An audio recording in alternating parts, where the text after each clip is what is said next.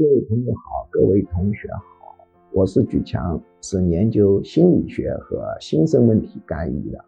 很多人通过各个自媒体平台的我的各个频道，向我谈到一个问题，他说在体制内呀，才干真的不重要，如何拍马屁很重要。领导说你行你就行，领导说你不行就不行，这个看法对不对呢？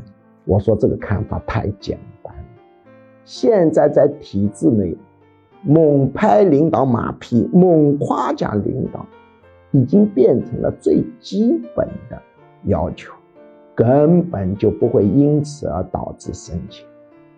现在升迁不光要嘴上夸奖领导，而且要暗示是拍马屁，也就是说，拍马屁在内卷。在进化，在不断的推陈出新。什么叫暗示式拍马屁？不是靠嘴上说，而是暗示。领导在开会的时候，你要争取坐在前面。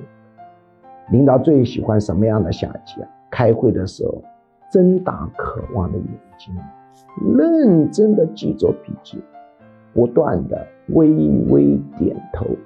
突然出现恍然大悟的表情，哦，好下级，重点提拔副总监。当然，这个分寸感一定要掌握好，不能过度。什么叫暗示是拍马屁啊？跟随领导到农村去考察，结果领导裤子上沾满了泥，领导看到自己的裤子都是泥，眉头微皱，有点尴尬。你赶紧偷偷的把自己的裤子上也弄上分散领导的干的，这个就叫暗示式拍马屁。什么叫暗示式拍马屁啊？